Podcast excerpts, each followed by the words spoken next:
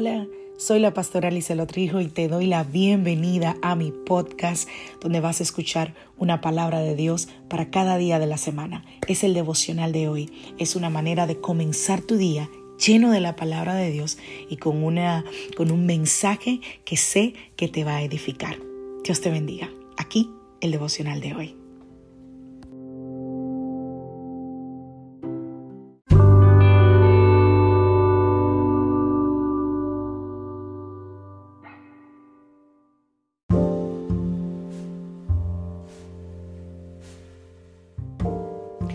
Devocional del día de hoy, el modelo de Jesús. Seguimos hablando en esta serie sobre la oración. Vamos al libro de Lucas capítulo 5, versos 15 y 16. Pero su fama se extendía más y más y se reunía mucha gente para oírle y para que le sanase de sus enfermedades. Mas él se apartaba a lugares desiertos y oraba. Mateo capítulo 6, verso 9. Vosotros pues oraréis así. Padre nuestro que estás en el cielo, santificado sea tu nombre.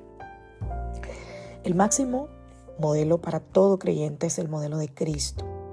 Yo siempre he dicho, Jesús es nuestro modelo. Y debe ser así para cada aspecto de nuestra vida y uno de los aspectos es la oración. Al orar, siguiendo el ejemplo del Señor, nosotros podremos ver que Jesús se apartaba para orar, para acercarse al Padre, para buscar su voluntad, para fortalecerse en su presencia. Podemos ver en la, en la Biblia cómo Jesús constantemente dice que se apartaba de todos, porque era mucha la gente que seguía a Jesús, y, que lo agolpaba, que estaba sobre él. Y, la Biblia dice que él lo hacía de manera disciplinada que él lo hacía de manera consciente, de manera intencional, entraba en oración, sobre todo durante temporadas significativas en donde él tenía que tomar decisiones cruciales para cumplir con el plan y el propósito del Señor. Por ejemplo, dice la Biblia en Lucas 6, 2 y 13 que Jesús pasó toda la noche orando antes de escoger a sus discípulos. En Mateo 26, 39 dice que Jesús oró en el Getsemaní, faltando horas antes de enfrentar la crucifixión dice que se apartaba para orar después de sanar, de liberar, de hacer muchos milagros. O sea, no importaba lo que pasara, Jesús se apartaba a orar. Número cuatro, Jesús enseñó cómo se debe pedir en la oración modelo y eso está en Mateo capítulo 6, versos del 9 al 13. Ojo, es oración modelo. No es que tenemos que repetir esta oración, sino que esta oración nos da una guía, un mapa de cómo orar. Y si Jesús siendo el Hijo de Dios, recurrió al Padre a buscar su presencia, su obediencia, hacer su voluntad.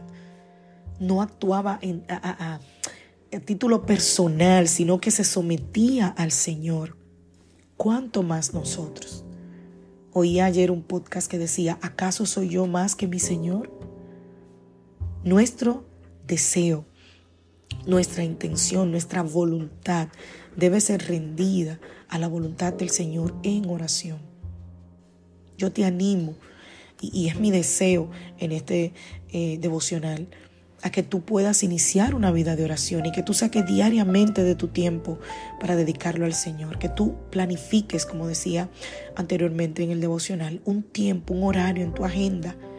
Empieza con cinco minutos al día y luego verás cómo tú vas a ir aumentando el tiempo, aumentando y cuando menos te vas a dar cuenta, vas a tener que mirar el reloj y decir, wow, cuántas horas pasaron o cuánto tiempo pasó.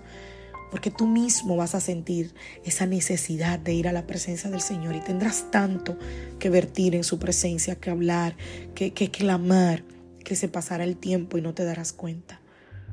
¿Cómo puedes mejorar tu tiempo de oración con Dios? Siendo intencional. Más vale 10 minutos cada día que una hora que nunca se ora. Lo repito, más vale que tú ores 10 minutos cada día a que tú tengas la intención de orar una hora y como no tienes una hora disponible en tu día, no lo hagas. Empieza de a poquito y luego poco a poco. Eso se volverá una prioridad en tu vida. Que Dios te bendiga. Que Dios te guarde. Soy la pastora otro hijo de la iglesia Casa de Su Presencia. Deseo que tengas un feliz día. Si te bendijo, compártelo.